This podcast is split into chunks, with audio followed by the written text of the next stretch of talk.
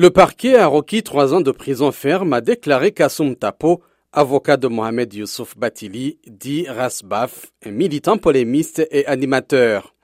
Maître Tapo dit avoir plaidé la relaxe, mais le jugement sera rendu le 11 juillet.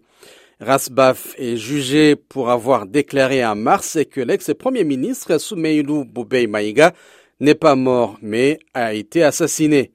Il a été inculpé et écroué le 13 mars. Soumeilou Boubei Maïga est décédé en détention en mars 2022 malgré les appels de ses proches à la junte pour son évacuation vers l'étranger en raison de la détérioration de son état de santé. Par ailleurs, une autre influenceuse, Rokia Doumbia, très suivie sur les réseaux sociaux, doit être jugée aujourd'hui à Bamako. Elle est écrouée depuis mars après s'en être prise durement aux militaires, au pouvoir et à leur échec face à l'insécurité et la vie chère.